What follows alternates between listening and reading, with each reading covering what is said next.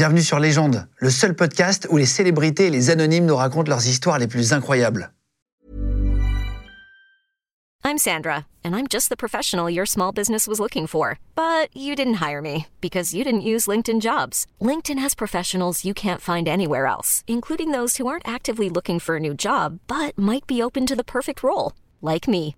In a given month, over 70% of LinkedIn users don't visit other leading job sites. So if you're not looking on LinkedIn, you'll miss out on great candidates like Sandra. Start hiring professionals like a professional. Post your free job on linkedin.com/achieve slash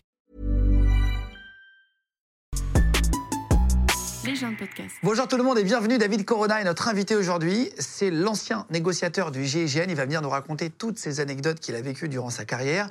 Si jamais vous voulez venir raconter vous aussi des anecdotes, vous asseoir en face de moi sur le fauteuil et venir en interview, vous êtes les bienvenus. C'est pour ça qu'on a créé ce média.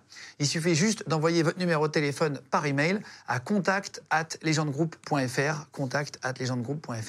Vous m'envoyez votre numéro de téléphone avec une petite explication.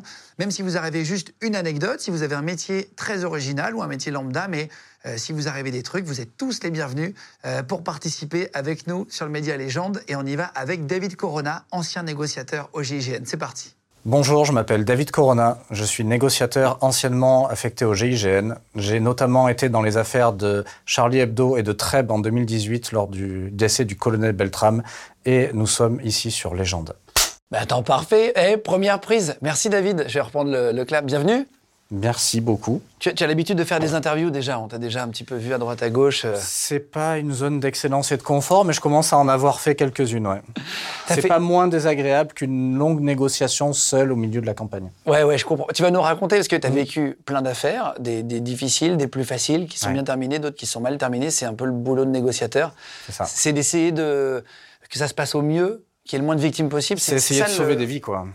C'est essayer de s'engager pour la vie. Euh, c'est d'ailleurs le, la, la- la baseline de cette unité qu'est le GIGN, s'engager pour la vie. On essaye de sauver la vie des, des victimes, parfois des, des auteurs, des terroristes, des preneurs d'otages, et quand c'est possible, de sauver la sienne et celle de ses camarades. T'es rentré au GIGN à, à- à 30 ans, euh, toi. Tu, tu faisais quoi avant? T'étais dans le milieu militaire ou rien à voir?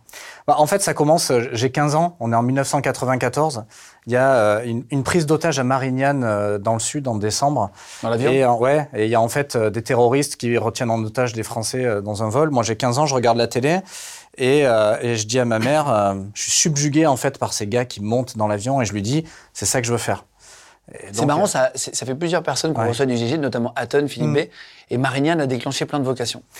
Oui, il y a des, des missions un peu phares comme ça qui réveillent un petit peu des vocations chez les jeunes gens et les moins jeunes.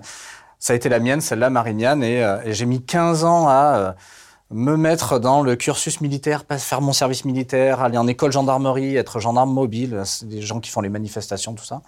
Passer les tests une première fois, les échouer, les repasser une deuxième fois, et le jour de mes 30 ans, le jour de mon anniversaire, j'ai été affecté au GIGN. Putain, avec cette photo, c'était toi à l'époque? Ouais, alors là, je suis fatigué, euh, j'ai 12 kilos en moins, ça fait trois mois qu'on mange notre glace, comme on dit dans le, dans le jargon militaire. Euh, euh, je suis, ouais, je suis très, très affaibli sur cette photo, mais je suis assez heureux parce que il fait soleil et euh, c'est un des rares, des, ra- des rares plaisirs qu'on peut avoir dans certaines situations de formation dans les forces spéciales. Euh, après, j'ai- plein de photos de toi. On va, on va les voir là sur euh, sur un porte-hélicoptère Ouais. euh, de la marine. Mm. Euh, T'as vécu plein plein plein plein de choses.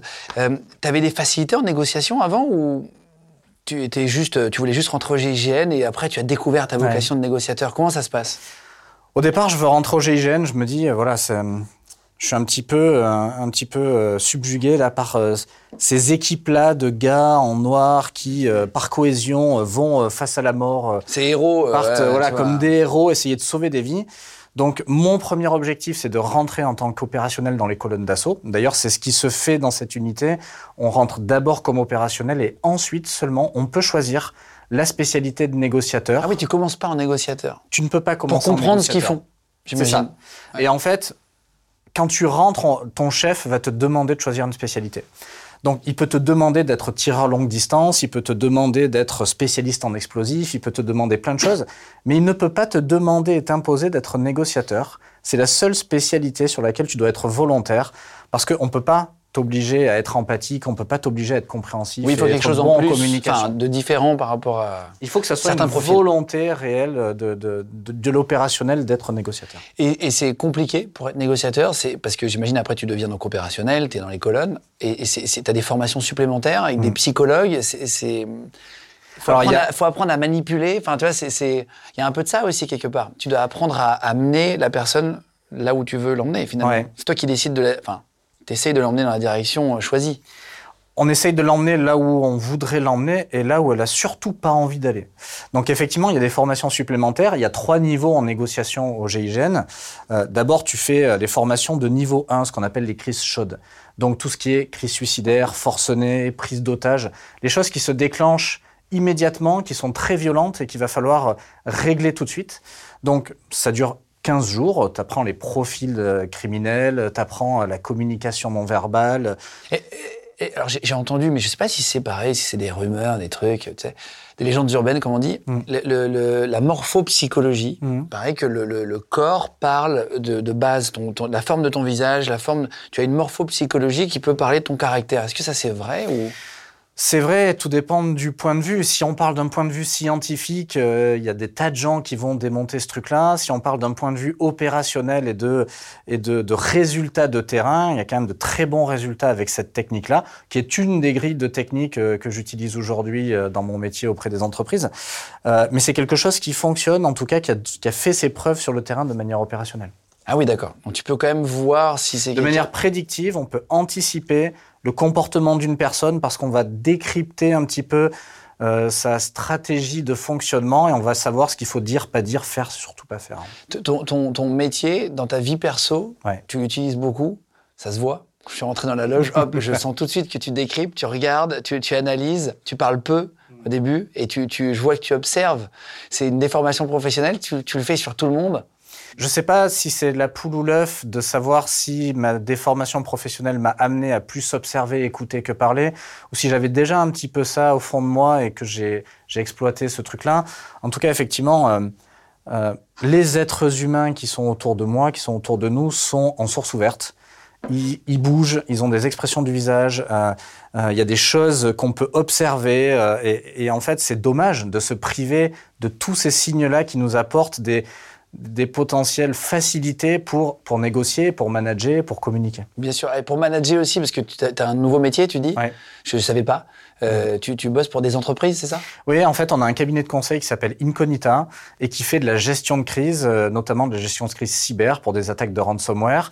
Et on fait aussi des négociations à fort enjeu, on travaille dans le management, dans la cohésion d'équipe, tout ce qui travaille autour de l'humain quand ça commence à partir en cacahuète, comme on le faisait avant dans nos anciens jobs, bah, c'est quelque chose qu'on fait aujourd'hui dans le privé. Tu as, bossé avec des. Enfin, tu as essayé de négocier avec des hackers, mais tu vas nous raconter, tu as fait plein de trucs. Euh, juste première négociation dans un champ, Ouais. tu peux nous raconter en deux phrases, juste pour euh, comprendre euh, le début? Ouais, en fait, ça fait, ça fait à peu près 5-6 jours qu'il y a un gars qui a tenté d'assassiner sa femme. Il est retranché chez lui, au milieu, dans, dans la Corrèze, au milieu de rien. Il y a que des champs à perte de vue. Et en fait, euh, au bout de 5 jours, les forces en présence sur place, la gendarmerie locale, n'arrivent pas à le faire sortir. On nous appelle et on nous dit, bon, là, les gars, il faut qu'ils sortent avant ce soir. Donc, on monte dans les bagnoles, on, on part à fond dans la Corrèze. Et on arrive et en fait, euh, c'est ma première négociation. J'ai un tout petit haut-parleur qui est vraiment trop petit pour la distance et le vent Les environnant. mini-mégaphones, là ouais. Ouais, un truc qui crachote et euh, lequel je, je suis même pas sûr qu'ils m'entendent. Et en fait, il y a tout le monde autour de moi. Donc, c'est-à-dire qu'il y a toute la colonne d'assaut, il y a mon chef, il y a le préfet, il y a le maire.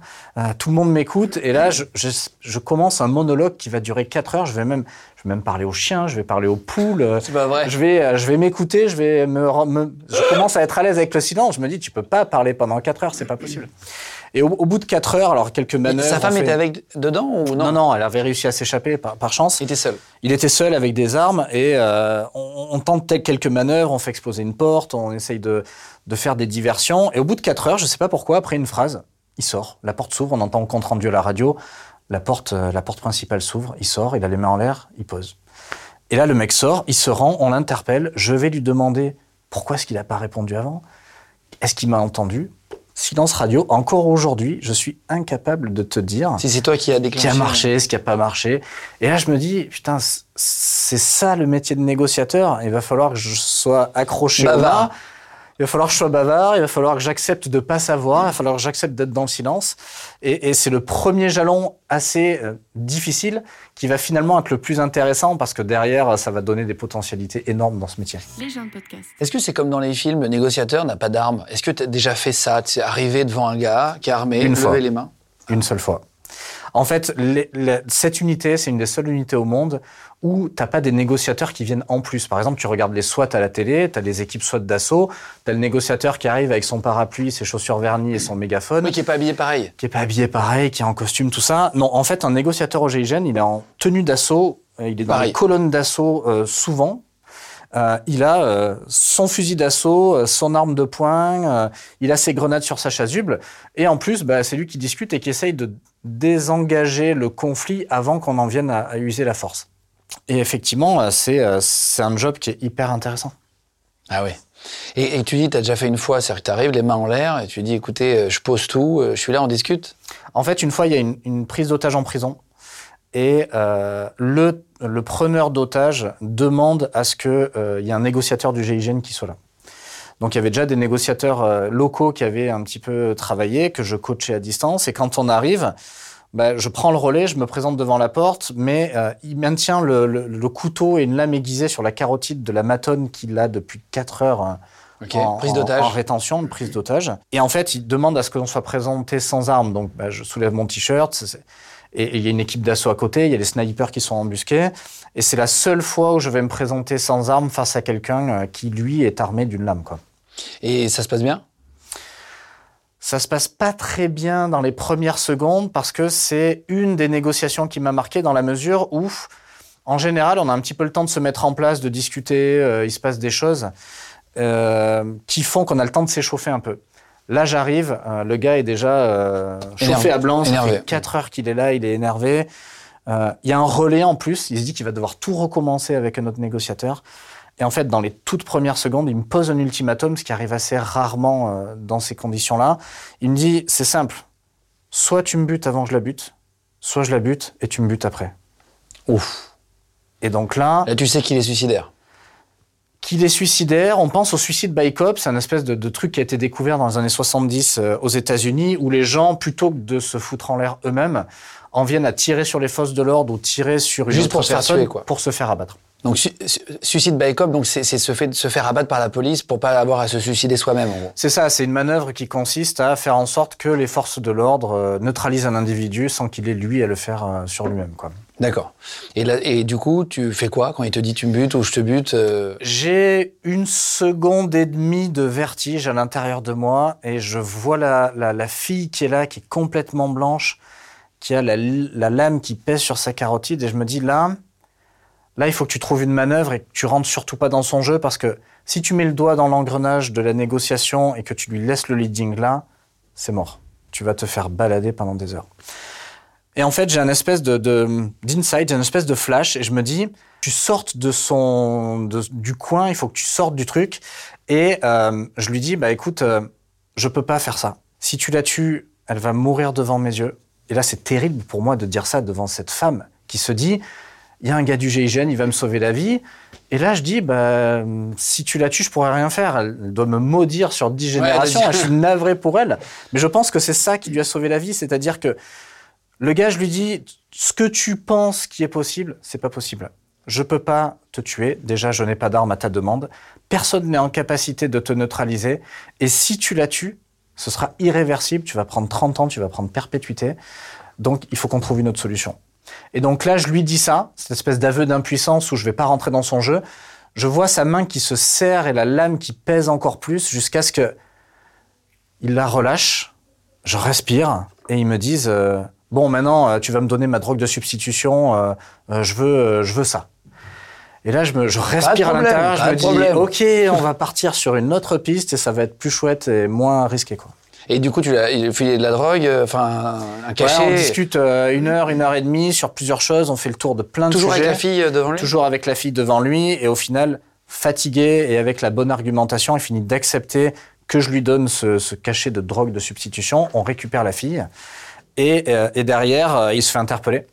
Et j'ai un gars qui vient me voir et qui me dit, euh, il, il demande à ce que tu lui donnes sa drogue comme promis, quoi. Ah, que ce soit toi qui lui donne. C'est ça. Et, et- et j'ai un, un des gars de la colonne d'assaut qui me dit non, non, mais tu vas pas lui donner euh, avec ce qu'il a fait et tout ça. Je dis il y a deux choses différentes. Il y a un espèce de code d'honneur, de, de- d'engagement qui fait que je vais lui donner, qui n'explique pas ou qui justifie pas ou qui n'excuse pas ce qu'il a fait. Mais par contre, si ce gars-là se retrouve un autre, euh, une autre, un autre jour, peut-être, je sais pas, j'espère pas, devant des négociateurs, il faut qu'il puisse compter sur la parole des gens qui sont en face de lui. Et donc, euh, il ouvre la bouche, je lui donne son cachet et euh, mission terminée. Quoi. Bon, félicitations. Euh, T'as pas eu peur? Quand t'es seul face à lui, tu dis est-ce qu'il va pas te sauter dessus à toi aussi finalement? Non, peur non, parce que dans ces unités-là, tu as, la culture du, de- du risque, en fait. Tu fais tout, tu fais tout en, en vitesse et en puissance réelle. C'est-à-dire que au GIGN, il y a quand même eu euh, quasiment 10 morts en 40 ans, euh, dont un seul en mission, tous les autres à l'entraînement. Tu es tout le temps en hauteur euh, sans assurance, tu roules à 200 km heure, euh, tu tires à balles réelles avec tes camarades en entraînement. Donc la peur, elle n'est pas présente, pas trop présente en mission. Si, s'il te dit euh, je, je la relâche, mais je te prends toi en otage, qu'est-ce que tu fais? C'est- quoi le rôle d'un négociateur? Il doit y aller? Vous avez des briefings là-dessus? Ouais. ouais, ouais, on a des briefings. euh, l'idée, c'est de pas y aller. L'idée, c'est de pas y aller. L'idée, c'est de pas s'échanger. L'idée, c'est de sortir de ce jeu-là. Effectivement, on n'est pas obligé de rentrer dans le jeu et de- de- d'accepter les ultimatums parce qu'à ce moment-là, euh, bah, tu veux quoi? Je te donne un hélicoptère, une voiture, un million d'euros. Euh, L'idée, c'est de trouver des entraves et de trouver des choses pour sortir du coin, en fait. Et tu as eu euh, une affaire qui t'a marqué plus que les autres. euh, C'était avec une petite fille de deux ans. Mm. Ça, ça doit être difficile quand il y a eu une enfant au milieu ou un enfant?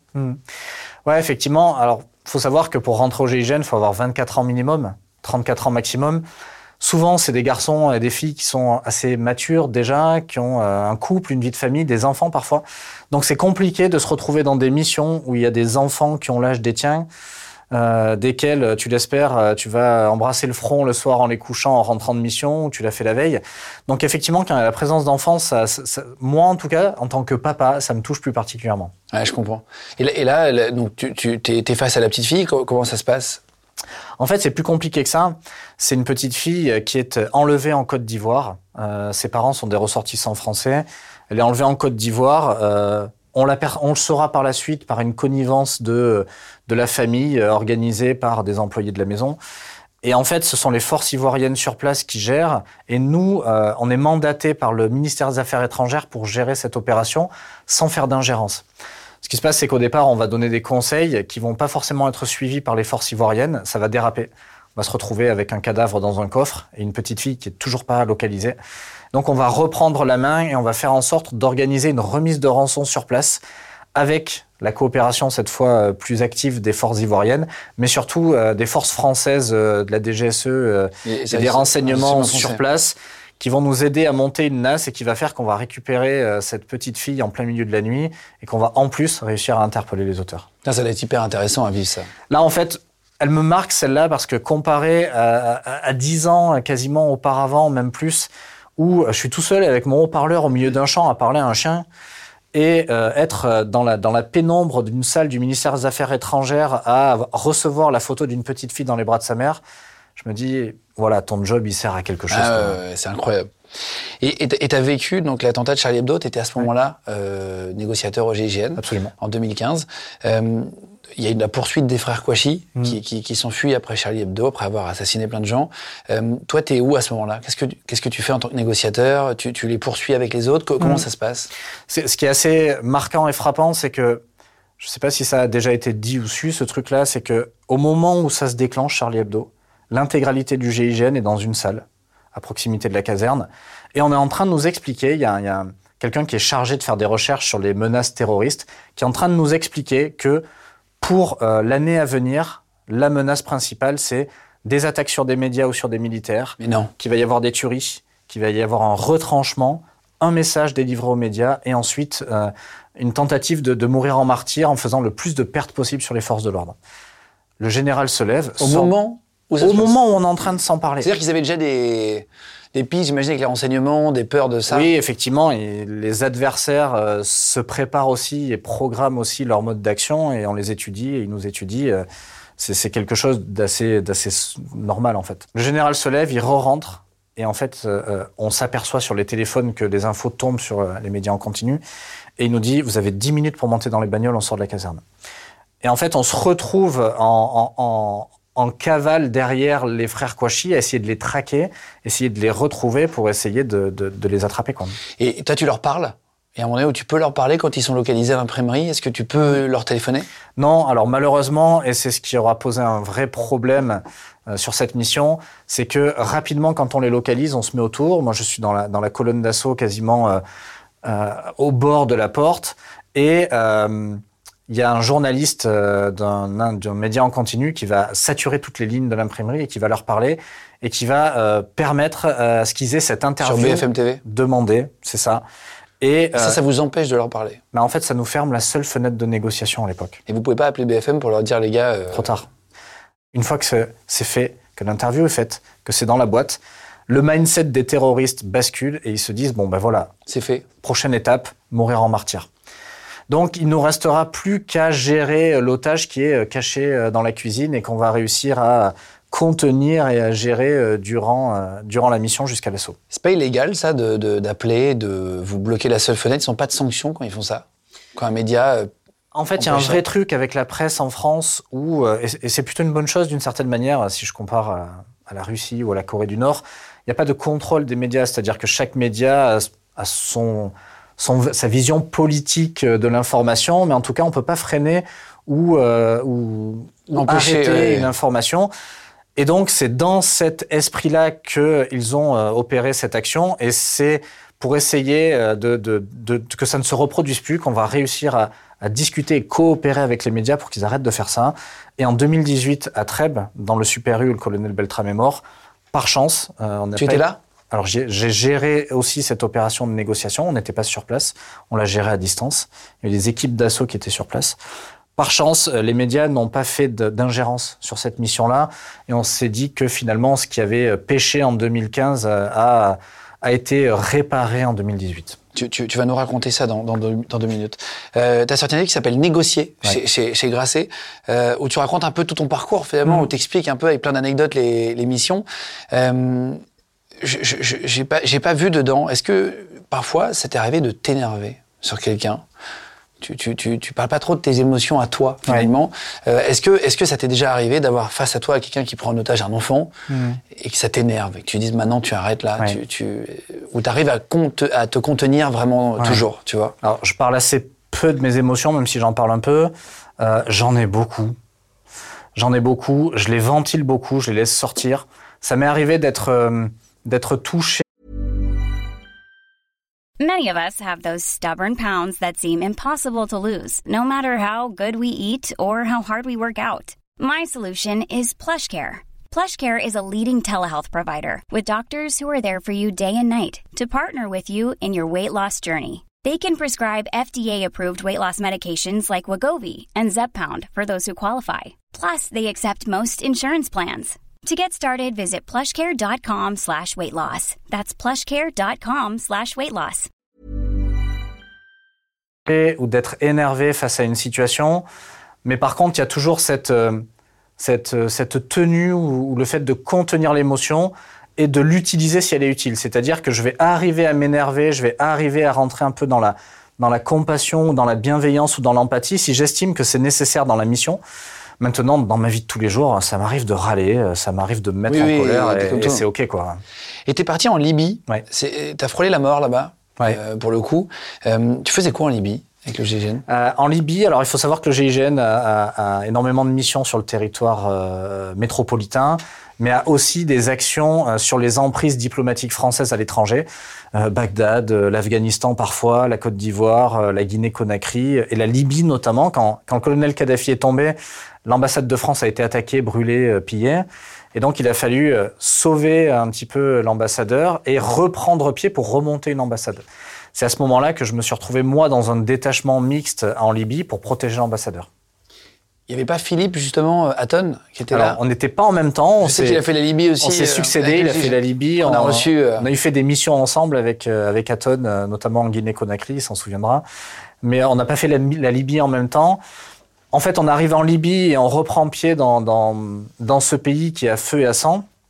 C'est le chaos, en fait. Euh, Le colonel Kadhafi est mort. les gens s'entretuent pour essayer de reprendre le pouvoir. Il y a ce qu'on appelle des katibas, qui sont des tribus un petit peu locales qui essayent de reprendre la, la main sur le gouvernement.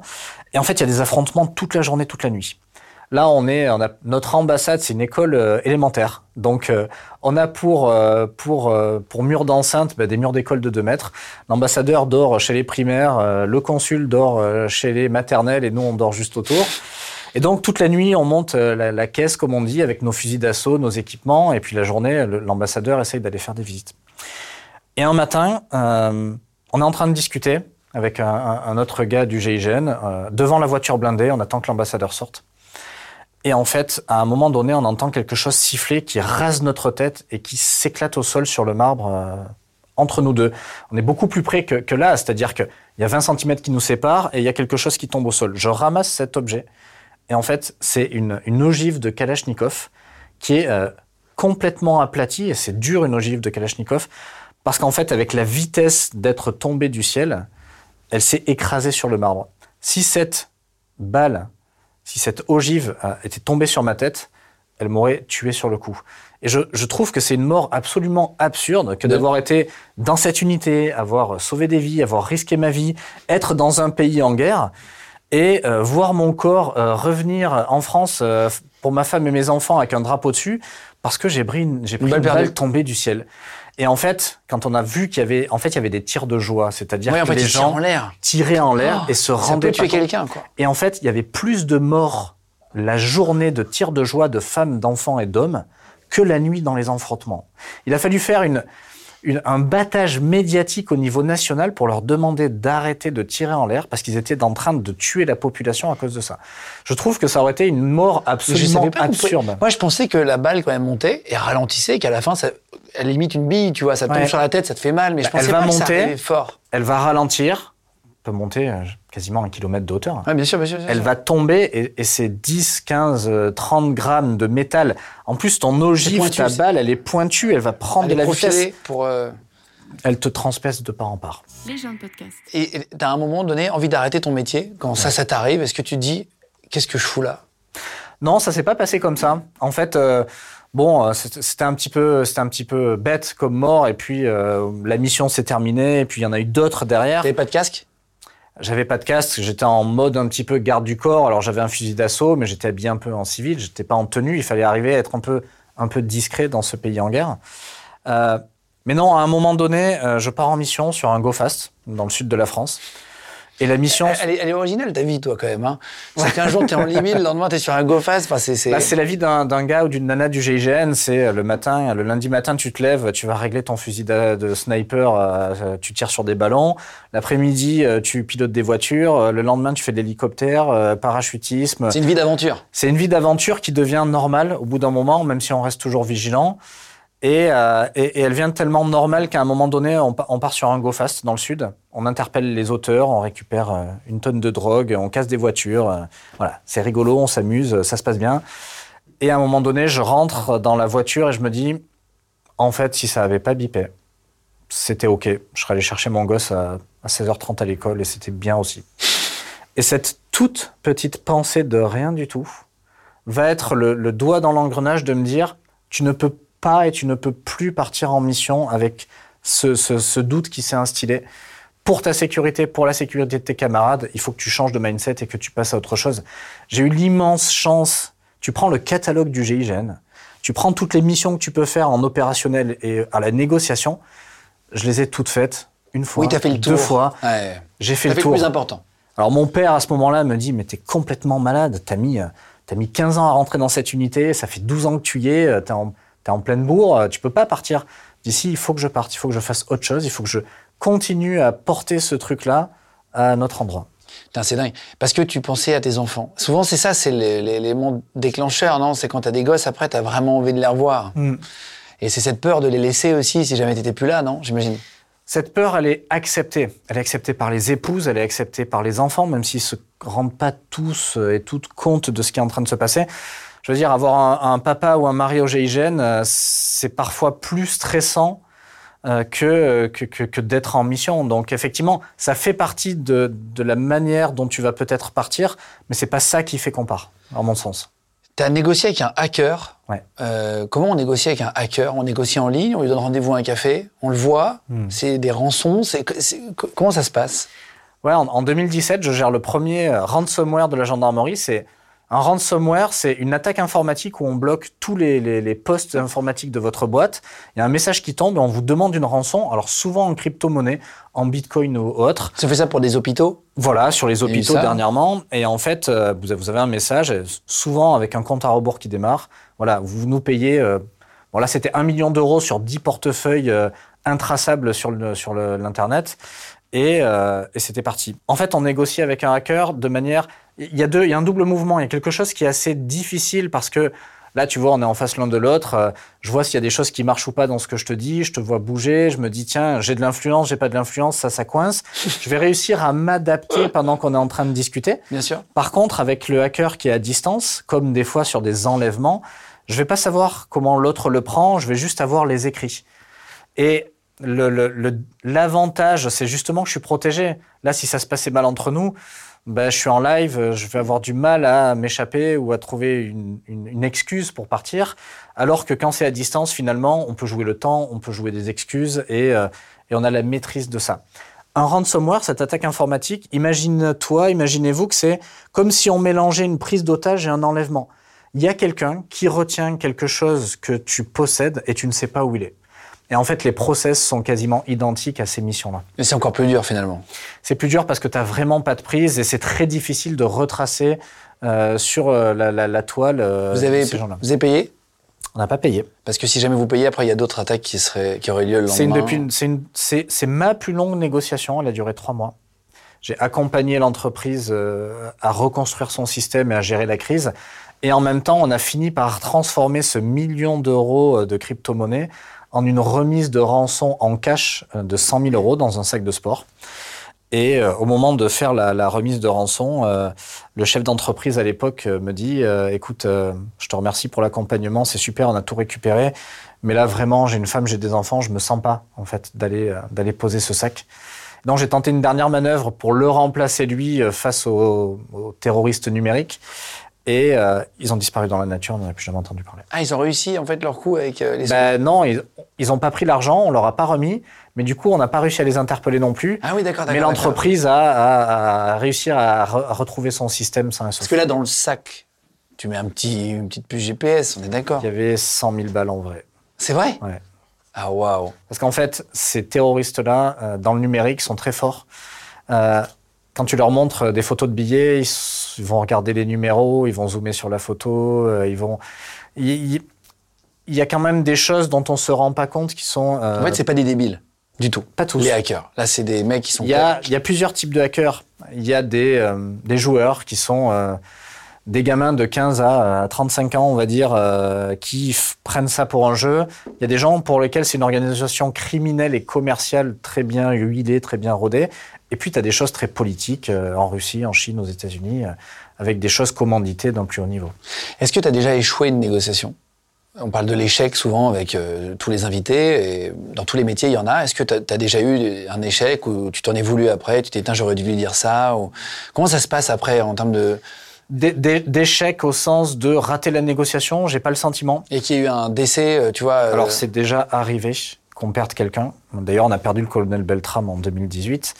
Euh, échouer une négociation, pour moi, c'est ne pas avoir eu assez de jugeote pour se dire qu'il fallait stopper la négociation et peut-être passer à une phase d'assaut. C'est de vouloir insister un petit peu lourdement et bêtement à vouloir faire sortir la personne dans le calme alors que c'est clairement pas possible et que j'aurais dû le savoir avant. Ça, ça ne m'est pas arrivé. Par contre, effectivement, en 2018, quand il y a une attaque terroriste à Trèbes, près de Carcassonne, dans ce super rue, dans euh, l'Aude. dans l'Aude euh, où le colonel Beltram va mourir. Effectivement, euh, Toi, t'es, fait- t'es- excuse-moi, t'es à distance, là, tu disais? Alors moi, je suis coordinateur des opérations de négociation. Je gère une équipe de négociateurs qui euh, qui gère un petit peu euh, les euh, les otages qu'on est en train de récupérer, qui gère les négociateurs régionaux à distance, la famille, la mère du terroriste, euh, la sœur du terroriste et ainsi de suite. Et en fait, on, on- Ça sert en négociation La mère qui ah oui, l'appelle et ça? Ah tu, peux, tu peux avoir une tierce personne intermédiaire que tu vas mandater quelque part, que tu vas coacher pour négocier, parce que tu estimes que c'est la meilleure personne pour mener cette négociation. Ah oui, Et vous amenez la mère? On va euh, préparer et euh, amener la mer près des Super U pour qu'elles soient en capacité de négocier, mais on va pas avoir le temps de le faire. Ce qui se passe, c'est que euh, à l'intérieur, le colonel Beltram s'est échangé, lui, avec une, une femme enceinte qui était une caissière et qui, euh, et qui était, elle, retenue en otage. Et donc, il va être dans la pièce avec le terroriste. On va avoir le terroriste au téléphone et on va discuter avec lui. On va discuter avec le colonel Beltram quelques minutes auparavant. Et à un moment donné, il y a une échauffourée. Il y a le colonel Beltram qui tente sa chance et qui essaye de, de, de lui sauter à la gorge, de prendre le dessus. Le temps que l'équipe sur place intervienne, ils vont s'entretuer. Le terroriste va mourir euh, tout de suite et le colonel Beltram va mourir des suites de ses blessures euh, quelques heures plus tard à l'hôpital. Ah oui, le temps qu'il rentre en fait la colonne d'assaut, il se passe quelques secondes et ça suffit. En fait, il y a une pour, arme euh, à feu, il y a un couteau, ça, ça va très très vite en fait. Euh, La carotide, euh, des coups euh, dans la poitrine près des organes vitaux. Le, le terroriste est déjà mort et le colonel Beltram est en train d'agoniser quoi. Et lui, il a réussi quand même à tuer euh, et à sauver la femme enceinte. À tuer à un, sauver une femme enceinte et à tuer le terroriste. Et il aurait pas dû s'échanger, c'était ça la consigne. Toi, tu lui dis, euh, n'y allez pas. Moi, j'ai un double avis. J'ai un, ami, j'ai un avis de, de mari, de papa, de femme, ouais. où je me dis, voilà, moi j'imagine que c'est ma fille, ma sœur ou ma femme, cette femme enceinte. Je remercie le colonel Beltram sur, sur, sur 50 générations. Son geste est héroïque et magnifique. Incroyable. ouais. Et j'ai l'œil critique du négociateur, de l'opérationnel et du gendarme, où il y a un process qui est, euh, qui, est, qui est bafoué, ou en tout cas il y a une erreur technique qui est faite, qui va nous poser problème et euh, qu'on va peut-être pas super bien euh, gérer à l'intérieur, et qui fait qu'on en vient à, à cette finalité. Cette femme enceinte va bien? Cette femme enceinte, va Elle a eu un- l'enfant. euh, Je crois qu'elle a accouché dans de bonnes conditions. On n'a pas eu de- d'infos Ah, là-dessus. Ce que j'allais te Euh, demander, est-ce que tu as des nouvelles des gens parfois que tu sauves Ça m'est jamais arrivé. T'échanges pas les coordonnées Alors, pour l'imprimerie à Damartin en Gouel, c'est arrivé d'avoir des nouvelles de l'otage qu'on avait géré, euh, Lilian, qui était caché euh, dans Hebdo, la cuisine. ouais, ouais. Et ensuite, effectivement, il y a le patron de cette imprimerie qui a beaucoup communiqué sur les réseaux. Et, euh, Dans les JT. et donc, j'ai suivi un petit peu son évolution à distance. Je voulais te demander le truc le plus surréaliste que tu fait, mais il y a une part d'hypnose. J'ai déjà entendu ça, euh, militaire. euh, on peut euh, avoir des informations, etc. Machin. Toi, t'es formé pour ça? Alors, l'hypnose militaire, je ne sais pas si ça ex- existe au sens où tu l'expliques là. Dans le monde militaire, il y a ce qu'on appelle des techniques d'optimisation du potentiel, où on va travailler un petit peu sur l'imagerie mentale, sur la respiration, sur, euh, sur plein de choses pour arriver à gérer son stress notamment et durer en mission. Euh, moi, ce que j'ai fait dans mon parcours personnel, c'est que je suis allé chercher des techniques euh, un petit peu loin de ce qu'on pouvait faire en négociation de crise. Notamment, je suis allé chercher des choses dans, dans le monde de l'hypnose. De... Alors, pas l'hypnose de Mesmer ou euh, ce que dire, la poule sur scène et tout ça, mais plutôt de l'hypnose thérapeutique, de l'accompagnement, quelque chose qui va aller chercher un petit peu dans la matrice derrière comment est-ce que tu es programmé, comment est-ce que tu euh, fabriques une décision, comment est-ce que tu arrives à changer quand tu n'as pas forcément prévu de changer? Et donc, euh, j'ai utilisé euh, souvent sur des prises d'otages ou sur des missions cette hypnose un petit peu conversationnelle qui m'a permis de d'accélérer de- de- de- de- des redditions, des libérations d'otages et de gérer des situations un peu plus calmement. Les gens de podcast. Est-ce que toi, tu es marié? Ouais. Euh, Est-ce que tu utilises un peu tes techniques pour euh, désamorcer les problèmes de couple? Genre, t'inquiète pas, chérie, je, vais t'ai trompé, je je vais vais t'expliquer des emmerdes pourquoi. là. Si tu dis ça, elle est en train de regarder, je vais avoir des problèmes.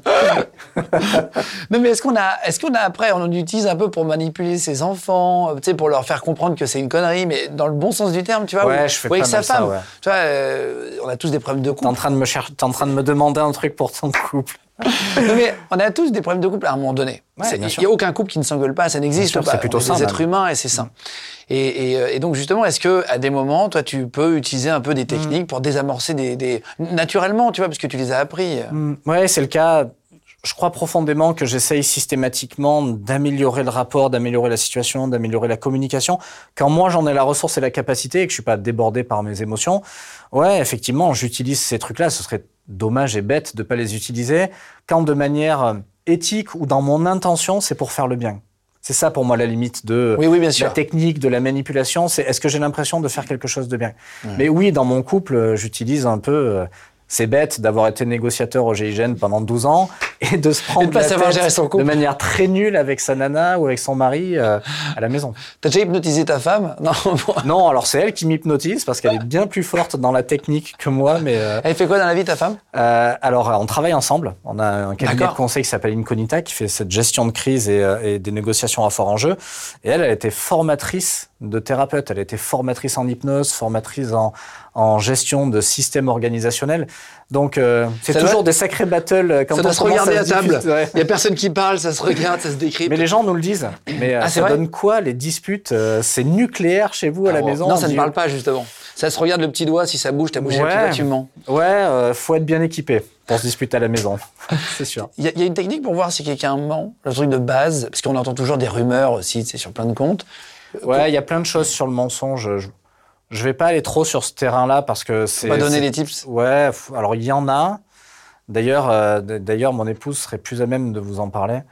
Euh, Il y en a, mais, euh, mais effectivement, il y, a, il y a pas mal de choses qui ont été vendues, commercialisées ou montées en épingle. La détection du mensonge, c'est pas aussi simple que, que ce qu'on pourrait penser, même si ça fait fantasmer. Ah, c'est vrai. Mm. Les gens qui arrivent à bien mentir ou c'est invisible. Oui. Il y a des gens qui sont entraînés. Il y a des gens qui, au vu de leur profil psychologique, euh, se racontent tellement une histoire qui est décalée qu'ils n'ont plus l'impression de mentir. Il paraît qu'il y a quelques profils psychologiques euh, typiques pour les, pour les humains, genre le passeur, le gardien. le. Tu, tu connais ces trucs-là ou pas? Ouais, alors il y a plein de grilles de lecture. euh, là, on pourrait regarder l'être humain sous l'angle de la psychopathologie, euh, avec les profils de personnalité. On pourrait prendre la psychanalyse de Freud. On pourrait prendre la PNL et les métaprogrammes, on pourrait prendre la morphopsychologie, on pourrait prendre les énéagrammes, qui est un petit peu une des grilles que tu évoques là.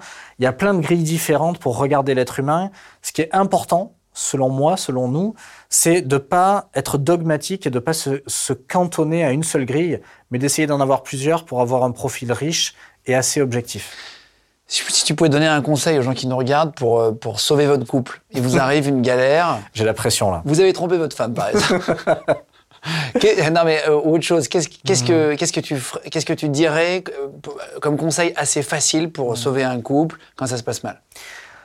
Quand il y a une dispute, quand il y a un conflit avec quelqu'un, quelle que soit l'origine, c'est ma faute, c'est ta faute, c'est jamais très net en fait. Ça va dépendre de votre histoire, ça va dépendre du profil de votre partenaire, mais là j'ai envie de vous donner euh, quatre, cinq choses qui sont assez efficaces et qui marchent dans toutes les situations. La première des choses, le, le- le bouton rouge sur lequel vous ne devez jamais appuyer, c'est que on ne contredit pas, on ne vexe pas, on ne juge pas et on n'humilie pas une personne qui est en colère. C'est le premier truc qu'on fait. hein. Ça vous paraît évident Ah, quand ouais. je le dis là, et pourtant, quand on est en colère, le premier truc qu'on fait, c'est qu'on attaque ou qu'on contre-attaque. Déjà, si vous arrivez à ne pas faire ça, normalement, ça va adoucir le propos euh, dans les minutes qui viennent. La deuxième chose, c'est que euh, l'émotion, la dispute, c'est énergivore, c'est fatigant. Donc, si vous avez euh, la capacité de laisser l'autre ventiler ses émotions, vous criez dessus, vous insultez, pleurez, euh, se mettre en colère, revenir. Au bout de 10-15 minutes, déjà, vous allez sentir, comme c'était le cas sur du terrorisme ou de la prise d'otage, hein, j'espère que vous n'avez pas de preneur d'otage à la maison dans vos couples, mais, mais ça marche comme ça, l'émotion descend.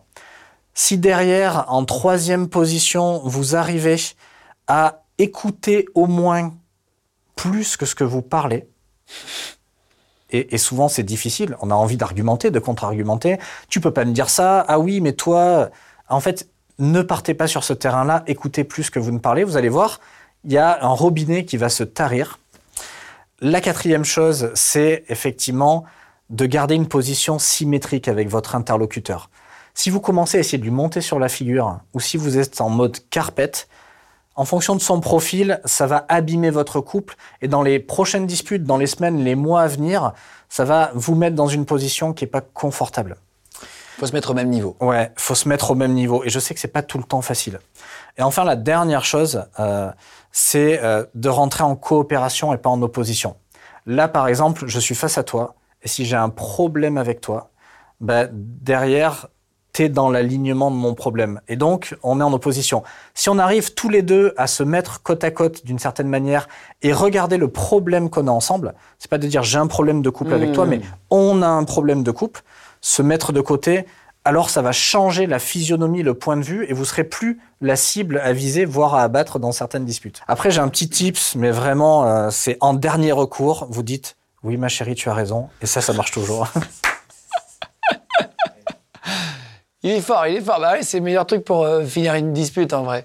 Euh, je sais pas s'il y a ce conseil-là, en tout cas, dans, dans négocier. Non, il y est pas. Dans, dans ton livre, David Corona, voilà, euh, face à la violence avec ses émotions pour trouver son chemin, par l'ancien négociateur de crise du GIGN, c'est marqué dessus, euh, chez Grasset. Merci beaucoup d'être passé, Avec David. plaisir, merci à toi. C'était un, un vrai plaisir de t'avoir et merci pour tous tes conseils. En tout cas, t'as sûrement sauvé des couples aujourd'hui. Merci les gars, en tout cas, si vous voulez nous, nous suivre, mettez des commentaires. Dites-nous ce que vous avez pensé. Tiens, des 5 conseils là, en, en dessous en commentaire. Merci de liker la vidéo. Abonnez-vous de plus en plus nombreux. On est euh, de plus en plus. Ça nous fait vraiment super plaisir de faire ce média avec vous. Euh, on est une petite équipe de 25. On est trop content de le faire euh, au quotidien, de vous présenter plein de profils géniaux qui viennent comme David. Donc, euh, continuez d'être de plus en plus nombreux. Légende podcast. Vous venez d'écouter un épisode de Légende. Retrouvez cette interview et toutes les autres sur nos réseaux sociaux, YouTube, Instagram, Snapchat et TikTok. Vous tapez Légende, L-E-G-E-N-D. Et si vous avez aimé ce podcast, abonnez-vous et pensez à lui mettre 5 étoiles. Merci.